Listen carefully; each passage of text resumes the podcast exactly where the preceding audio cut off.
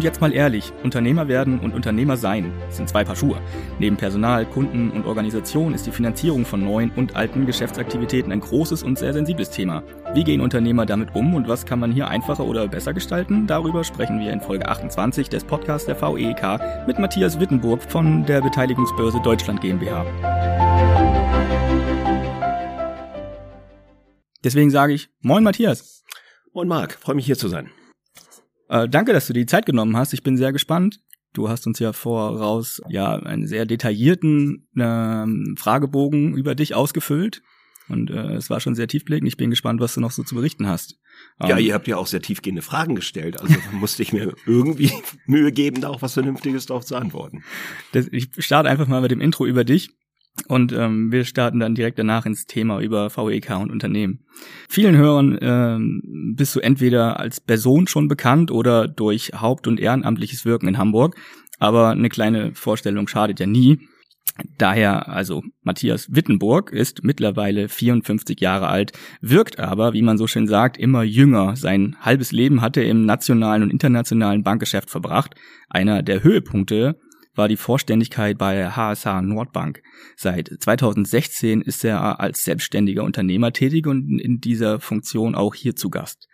In diesen Rollen kann er und konnte er seine vielzähligen Fähigkeiten in die Unternehmensführung einbringen, denn Führung ist immer ganzheitlich zu verstehen.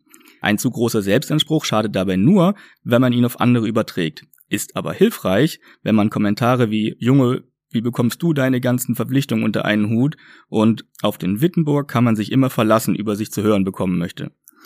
Sollten Sie Matthias Wittenburg mal morgens begegnen, ist die Wahrscheinlichkeit groß, dass er gerade mit Sport beschäftigt ist. Wenn Sie ihm anschließend etwas Gutes tun wollen, verbringen Sie Zeit mit ihm ohne Ablenkung. Eine ungewöhnliche Beschäftigung hat er aber auch, aber das muss er uns selber erzählen. Matthias, in unserem Fragebogen zur Sendungsvorbereitung wird gefragt, was würdest du tun, wenn du ein Jahr lang nicht arbeiten müsstest oder dürftest? Was würdest du darauf antworten?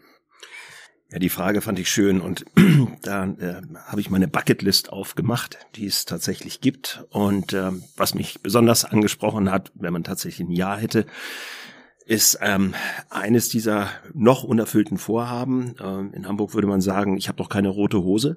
Ich bin also noch nicht über den Atlantik gesegelt längere Strecken schon, zuletzt auch wieder wunderschön auf einem der schönsten Schiffe überhaupt, der Heti, aber ähm, bislang halt noch nicht über den Atlantik. Und ähm, das würde ich gerne nochmal machen.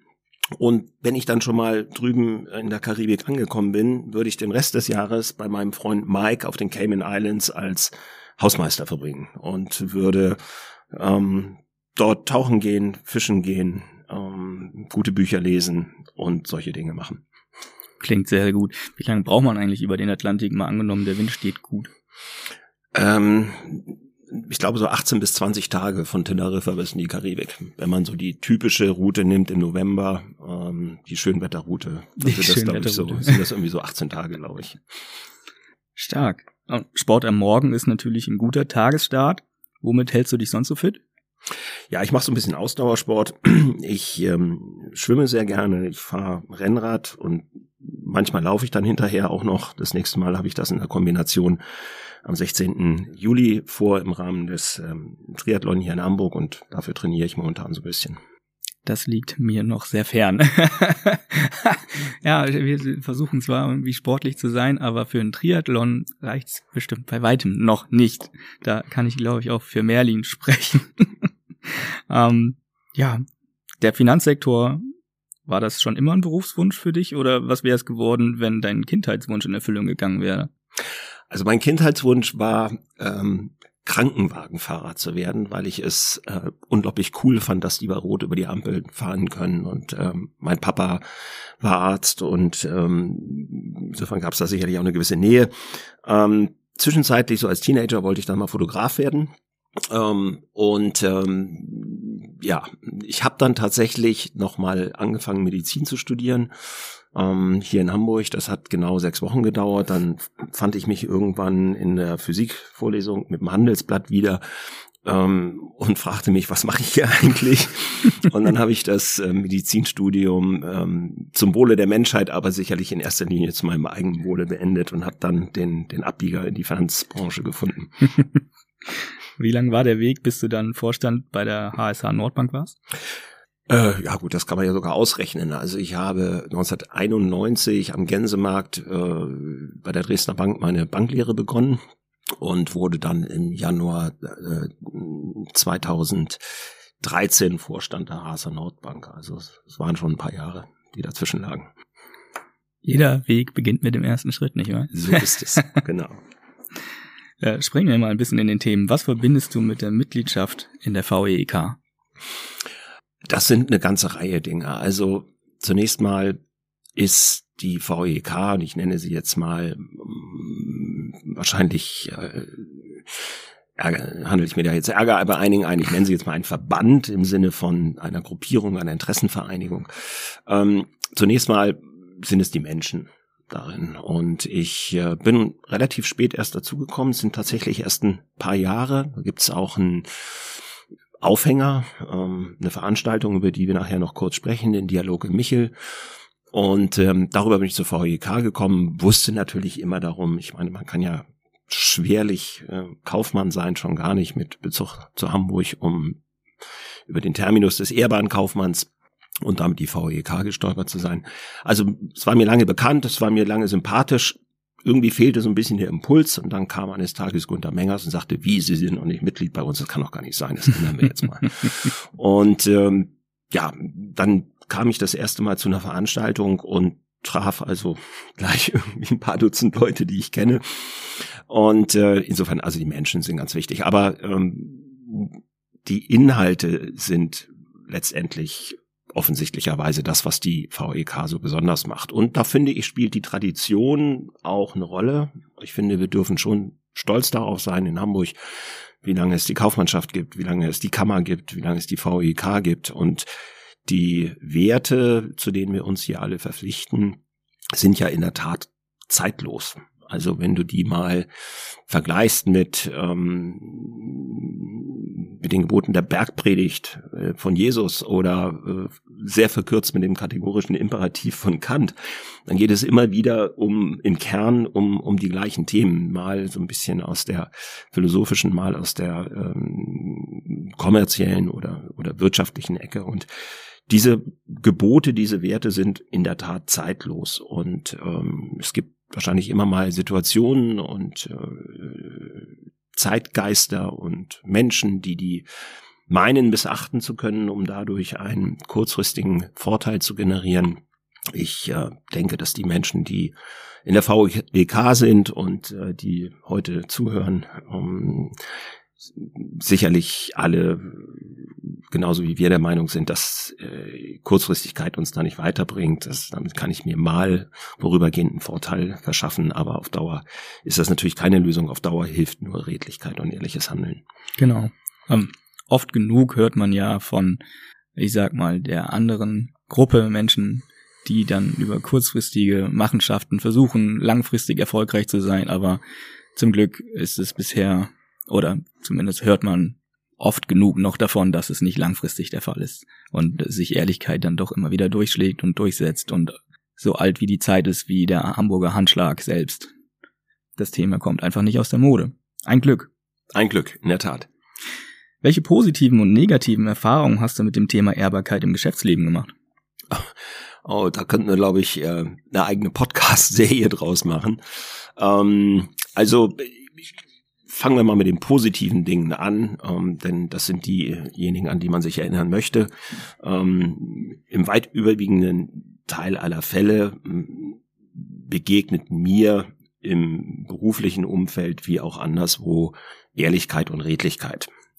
Und die äußert sich in einer freiheitlich-demokratischen Grundordnung und einer sozialen Marktwirtschaft, in der wir leben dürfen, fast schon selbstverständlich die begegneten einem aber auch in anderswo in der Welt und teilweise auch in ganz ähm, anderen Situationen. Ähm, also ich werde nie vergessen, ich habe mal als äh, 20-Jähriger, 19-Jähriger eine, eine Interrail-Tour gemacht, so mit dem Zug durch Europa und damals hatte man einen Brustbeutel und da war das Ticket drin und der Ausweis drin und Bargeld und Traveler-Checks und alles, was man so besaß. Und ähm, ich war in Lissabon in der Telefonzelle gewesen, hatte meine Eltern angerufen und ging raus, zurück zu meinem Kumpel, mit dem ich unterwegs war, und dann kam so ein Männchen und sagt, winkte ganz heftig und ich sprach kein Portugiesisch und er sprach nichts anderes. Und dann hielt er mir meinen Brustbeutel hin, den hatte ich in der Telefonzelle liegen lassen. Mir fiel natürlich ein Riesenstein vom Herzen. Und dann zog er so an uns und holte uns zu sich ins Haus und fing an, Sardinen zu grillen und Vino Verde aufzumachen. Das war, also, das war so beglückend, dass ich mich heute noch dran erinnere. Und ähm, das gleiche begegnet einem sinngemäß auch im Geschäftsleben. Also ich habe schon Mandanten gehabt, die gesagt haben, jetzt schreiben Sie mir dafür mal eine Rechnung, obwohl es in dem Sinne gar keinen Rechtsanspruch gab, weil sie sagten, Sie haben mich da gut beraten und ähm, jetzt schreiben Sie mir einfach mal eine Rechnung dafür. Das sind die schönen Momente. Leider gibt's natürlich auch andere. Und ähm, ich könnte tatsächlich Bücher füllen und werde demnächst sogar eine äh, eine eigene ähm, ja, äh, Serie starten zu zu den Gründen, warum eine Transaktion scheitert und was einem so alles begegnen kann im Geschäftsleben. Und da ist schon viel Schmuh dabei. Ja, ist schon sehr viel Schmuh dabei. Ähm, also, äh, dass dann eben doch versucht wird, äh, Honorare nicht zu zahlen oder ich glaube, dass wir bald 50 Prozent der Honorare zumindest einmal anmahnen müssen. Aber wir haben es auch schon durchgehabt bis zu einem ausgefertigten Haftbefehl. Das mhm. habe ich gelernt, ist die ultimative Stufe, ähm, die du erwirken kannst mit einem Rechtsanspruch. Das ist ja alles fürchterlich. Das wäre ja kein Mensch. Ja. Ähm, und, und fadenscheinige Gründe, warum die Mandanten von Transaktionen zurückgetreten sind. Einfach nicht mehr anrufen.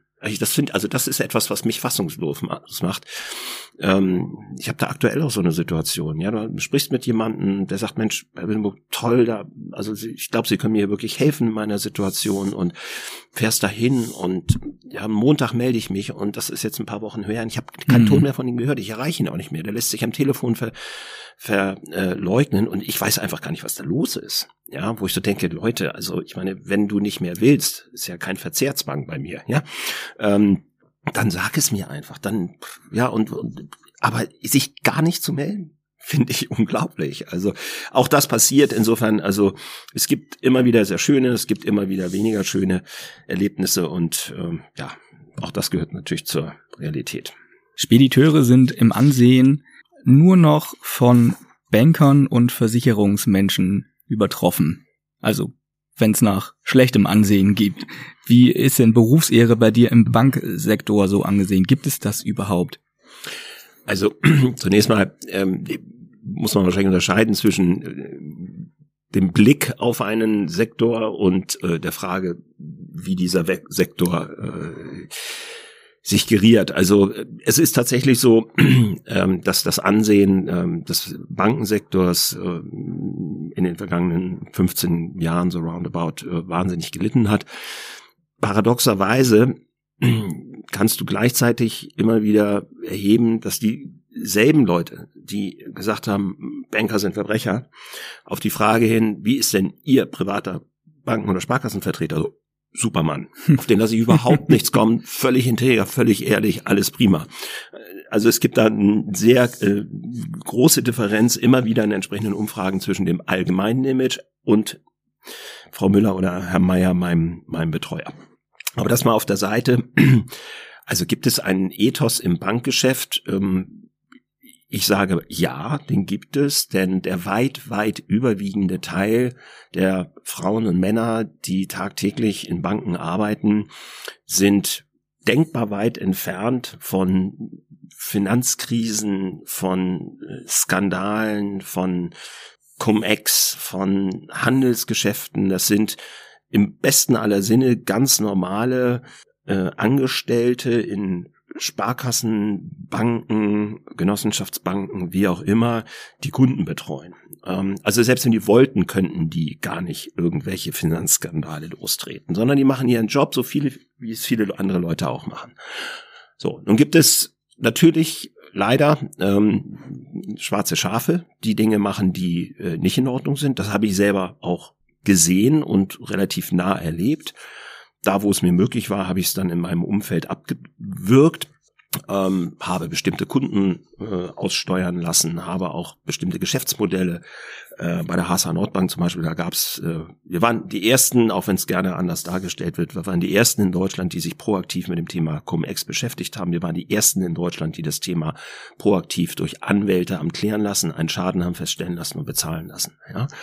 Ähm, so, das ändert nichts daran, dass es passiert war vorher, äh, was überhaupt nicht in Ordnung war. Zumindest haben wir versucht, uns dann, als wir es als junges Team, damals neues Team gesehen haben, damit zu beschäftigen.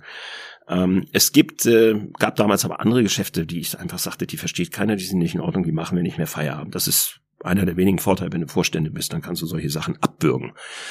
Ähm, also Berufsethos, ja, ich meine, über, für den weit überwiegenden Teil der Zeit war es etwas sehr Anständiges und Angesehenes, in der Bank zu arbeiten.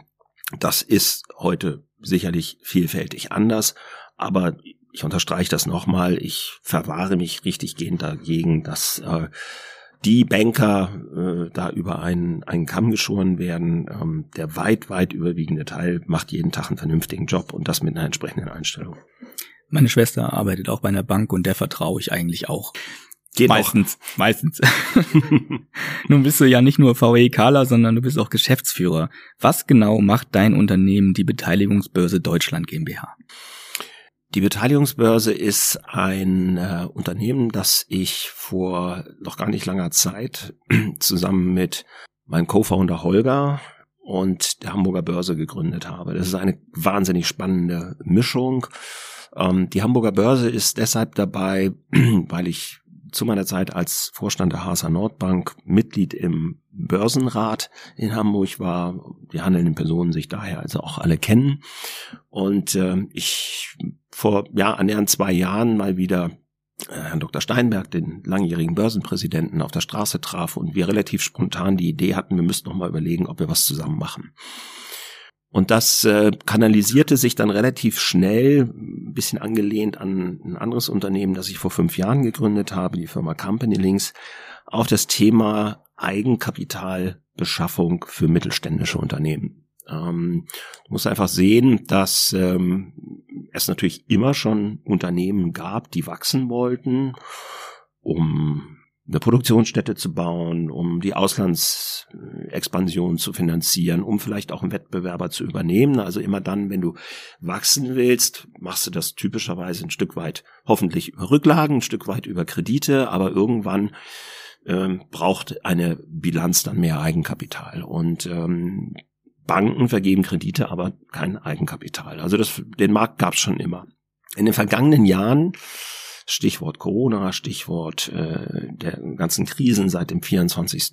Februar letzten Jahres, hat das nochmal erheblich zugenommen, nämlich dahingehend, dass es Unternehmen gibt, die Eigenkapital dringend brauchen, um Bremsspuren in ihrer Bilanz auszuwetzen. Was passiert nämlich, jetzt ganz, ganz schneller Exkurs in die Betriebswirtschaft, wenn ein Unternehmen Verlust macht, ähm, dann wird er gegen das Eigenkapital gebucht, die Eigenkapitalquote sinkt also, damit sinkt dann auch typischerweise die Bonität des Unternehmens, äh, Zahlungsziele werden länger, die Kreditvergabe wird schwieriger und ähnliches. Ähm, und ähm, das führt bei vielen Unternehmen inzwischen ähm, in eine Dimension, die schwierig ist. Noch nicht notwendigerweise existenzbedrohend, aber schwierig. Also es gibt viele Unternehmen, die Eigenkapital brauchen. Es ist aber wahnsinnig schwer für mittelständische Unternehmen, sofern sie nicht eine gewisse Größe haben, und wir definieren unseren Zielmarkt mit Unternehmen, die Kapital, Eigenkapital in einer, einer Größe zwischen etwa ein und zehn Millionen Euro suchen. Also wir reden über so den mittleren Mittelstand. Es ist ganz, ganz schwer für diese Unternehmen, strukturiert, effizient in einem belastbaren Prozess Investoren zu finden, die das machen. Ähm, da gibt es eine ganze Menge Gründe für, warum das so ist. Und ähm, aufgrund der Erfahrungen, die wir in verschiedenen anderen Marktsegmenten haben, die Börse mit ihren Erfahrungen, wir mit unseren Erfahrungen, andere, die dabei sind, haben wir uns ähm, überlegt, ob man das nicht ein bisschen besser machen kann. Und ähm, da gibt es über Maßnahmen der Digitalisierung, ähm, über Maßnahmen der Automatisierung, ähm, tolle Möglichkeiten, wie man das machen kann, wie man also diese Prozesse viel schlanker und effizienter und kostengünstiger macht bei gleichzeitig einer hohen Prüfqualität, die ein Investor natürlich haben möchte. Und das haben wir jetzt ähm, begonnen. Also ich bin sehr glücklich und sehr stolz darüber, dass ähm, der Verein der Mitglieder der Hanseatischen Wertpapierbörse zu Hamburg ähm, ein Mitgesellschafter in der Beteiligungsbörse Deutschland ist. Ein äh, weiterer Mitgesellschafter ist mein Co-Founder Holger Kruse. Ähm, Holger ist 29, von diesen 29 Jahren kennen wir uns ungefähr 20, also schon relativ lange.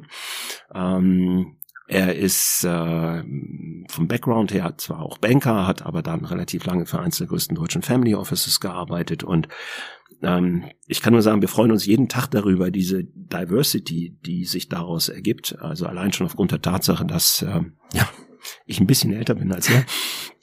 Ähm, wie uns die ähm, inspiriert und zu was für Gedankenprozessen das führt. Das ist ganz großartig. So, also das Unternehmen gibt's jetzt ähm, seit einem knappen halben Jahr. Die Vorarbeiten laufen schon eine Weile äh, länger. Wir ähm, sind aktiv im Markt. Wir äh, betreuen die ersten Transaktionen, stoßen auf Riesennachfrage, was ähm, erfreulich ist, weil viele Banken und Sparkassen insbesondere zu uns kamen, sagen, wir haben hier ein Unternehmen, das ist grundsätzlich völlig intakt und solide, ist auch schon lange unser Kunde braucht aber Eigenkapital, wir können nicht helfen, könnt ihr dem helfen. Das sind so typische Situationen, wo wir an den Start gehen. Einspieler. Anstelle von Werbung präsentieren wir Ihnen in unseren Sendungen immer tolle gemeinnützige Einrichtungen aus unserer Stadt. Heute wollen wir jedoch den Fokus auf eine fast schon traditionelle Veranstaltung richten, den Dialog im Michel. Im Mittelpunkt dieser Veranstaltung steht ein Mensch, eine Persönlichkeit, die schon vieles bewegt und geleistet hat. Ein Mensch unserer Zeit, der vor besonderen Herausforderungen stand und damit sowohl Niederlagen erfahren musste, als auch Erfolge feiern konnte. Was hat ihn bewegt? Was motiviert ihn täglich? Woher nimmt er die Kraft für seine Aufgaben? Auf welcher Wertebasis beruht sein Handeln? Und wie langlebig als auch nachhaltig können Erfolge sein und welche Verantwortung ist damit verbunden? Das klärt sich im Gespräch im Dialog im Michel, organisiert vom Arbeitskreis Evangelischer Unternehmer e.V., der VEK und der Hamburger Michaeliskirche. Weitere Infos finden Sie auf www.dialogimmichel.de oder in den Shownotes. Unterstützung und Teilnahme ist Ehrensache. Wie würdest du deine Rolle im Unternehmen definieren oder was sind deine Aufgaben? Also ich bin zusammen mit Holger CEO und CEO ähm, wird ja häufig und fälschlich als ähm, Chief Executive Officer übersetzt. Tatsächlich bedeutet es Chief Everything Officer. Ja, also im Moment, das ist natürlich auch noch so ein bisschen dem jungen Stadium ähm, jetzt der Beteiligungsbörse konkret geschuldet.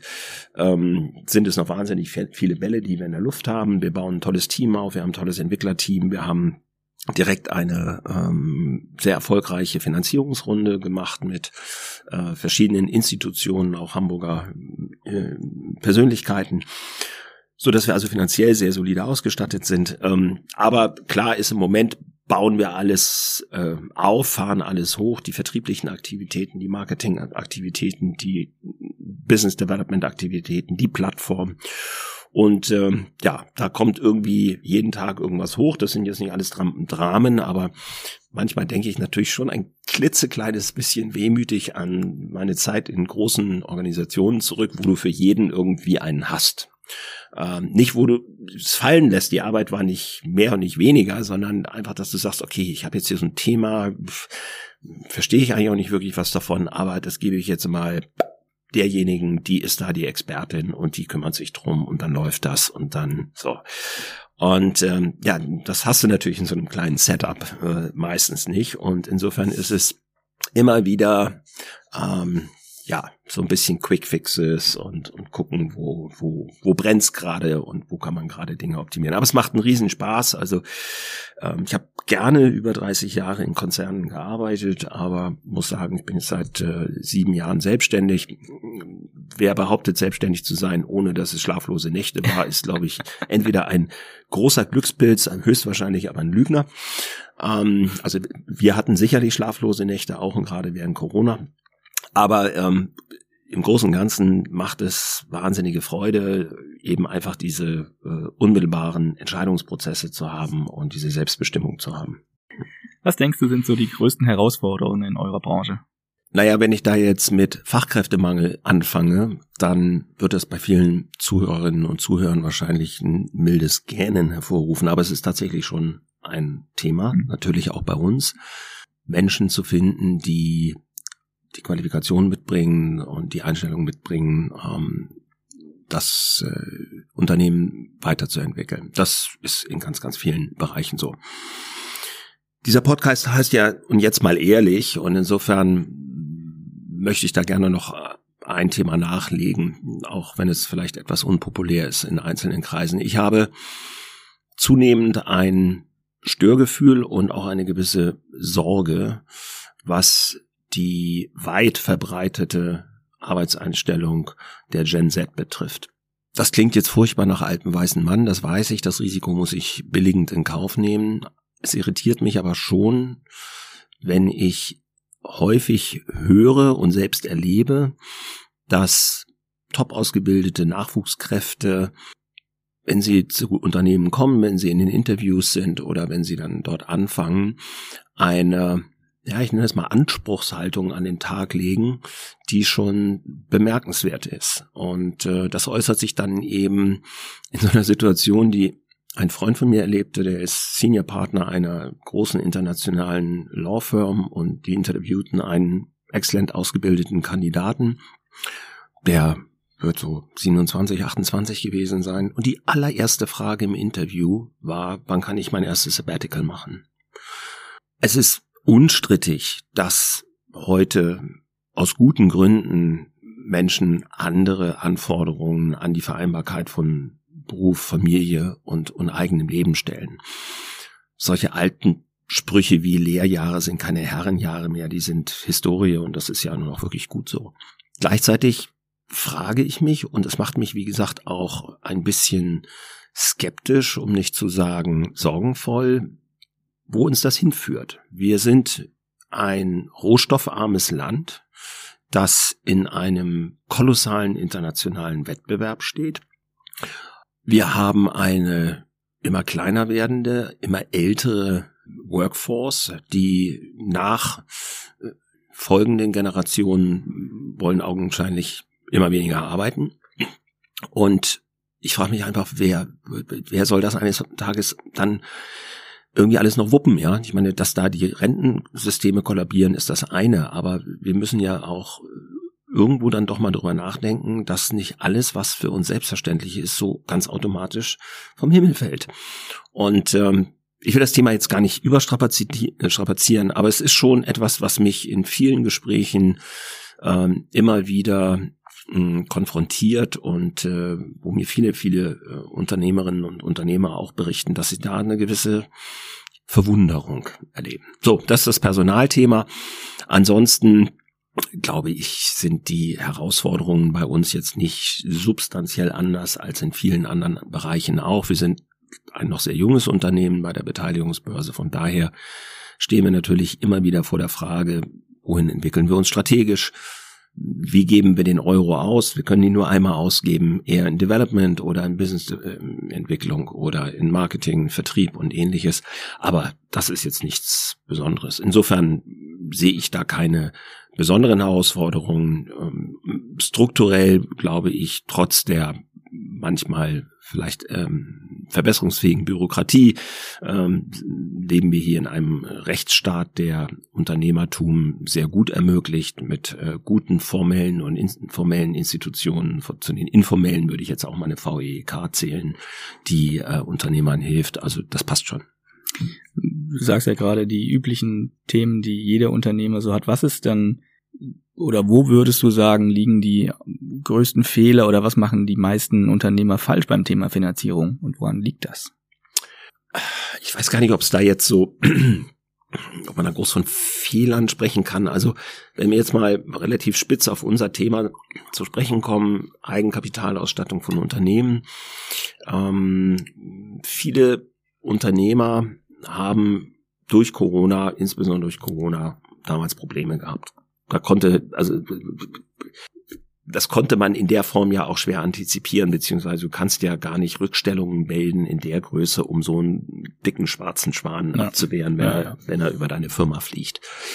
Ähm, und Gott sei es gedankt, dass wir in Deutschland leben, wo es eben über großartige äh, Hilfspakete der, der Bundesregierung äh, und der Länder und so weiter ähm, Maßnahmen gab. So.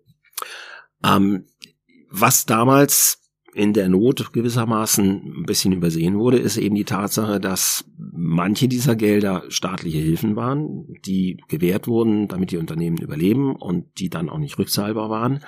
Aber die ganzen KfW-Kredite, und das waren meines Wissens so ungefähr 75 Milliarden Euro, sind gewährt worden mit einer gewissen Tilgungsaussetzung und relativ attraktiven Zinssätzen, aber es sind Kredite, die zurückgezahlt werden müssen. Und das Problem ist ganz einfach, dass der weit, weit, weit überwiegende Teil dieser KfW-Kredite damals nicht genutzt wurde, um zu investieren, so dass du sie irgendwann aus künftigen Gewinnen zurückzahlen kannst, sondern dieses Geld ist durch Corona einfach verschwunden.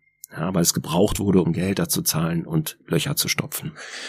Und Jetzt, zwei, drei Jahre später, müssen diese Kredite plötzlich aus dem laufenden Geschäft heraus getilgt und nebenbei auch noch verzinst werden. Das wird für viele Unternehmen extrem schwer werden.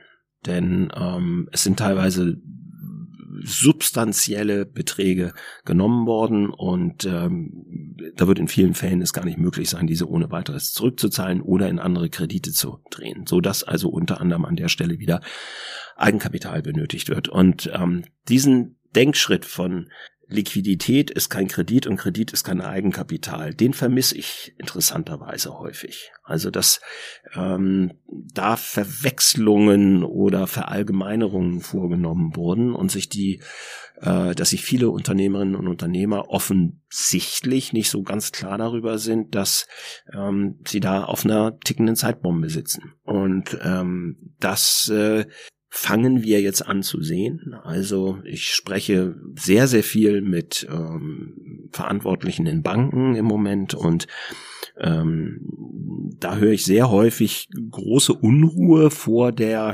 Jahresabschlusssaison 2022, die ja jetzt so peu à peu beginnt, weil immer mehr Unternehmen ihre Jahresabschlüsse fertig haben. Und da wird ja jetzt plötzlich das erste Mal schwarz auf weiß sichtbar, was da im letzten Jahr passiert ist. Ja, also äh, im Jahresabschluss 21 war logischerweise die Ukraine-Situation nicht drin mit dem Druck auf Lieferketten, auf die Energiepreise, mit dem massiven Zinsanstieg, all diesen Themen, das war alles nicht drin. Und äh, das trifft auf die eine oder andere Art und Weise sehr, sehr viele Branchen. Und insofern ähm, wird da noch einiges passieren. Also das ist so ein Punkt, der mich ein bisschen überrascht. Und der zweite Punkt ist, ähm, dass es äh, auf diesem Gebiet eine sehr äh, verbreitete Beraterresistenz gibt. Hm. Ja, also du kämst ja nicht ernsthaft auf die Idee, äh, ja gut, manche Leute googeln das inzwischen, aber also normalerweise, wenn du krank bist, gehst du zum Arzt. Ja? Wenn du ein rechtliches Thema hast, gehst du zum Rechtsanwalt. Ähm, und äh, viele äh, Unternehmer zögern häufig dann auch zu lange damit, sich äh, vernünftige Beratung ins Haus zu holen, die ihnen bei so einem Finanzierungsthema hilft. Das kann ein Stück weit die Bank sein, das ist auch völlig in Ordnung, aber es gibt eben darüber hinausgehende Fragestellungen und da ähm, wäre mein Rat, ähm, das dann eben auch mal etwas früher anzugehen. Und da kommt ihr ins Spiel. Wie hilf, helft ihr mit eurer Dienstleistung konkret Unternehmen? Wir stellen, äh, wir haben eine Plattform äh, entwickelt, über die äh, der gesamte Prozess zur ähm, Identifikation von Investoren und zur ähm, Gewinnung von Eigenkapital, zur Einwerbung von Eigenkapital abläuft. Und ähm, will jetzt nicht zu sehr ins Detail gehen, das, das langweilt dann auch nur, aber es ist tatsächlich in der Form neuartig, als dass es das erste Mal vom ersten Registrierungsschritt bis zum Closing, bis zum Schluss alles über eine Plattform in der Form stattfindet äh, sehr strukturiert, äh, auf hohem äh, Niveau. Wir haben also Kooperationen mit führenden Anwaltskanzleien und führenden Analysehäusern, ähm, was dazu führt, dass bei uns jede Transaktion ähm, eine sehr, sehr ausführliche sogenannte Due Diligence durchläuft, also eine Sorgfaltsprüfung der Finanzzahlen, aber auch des kommerziellen und des steuerlichen und des rechtlichen Rahmenwerkes,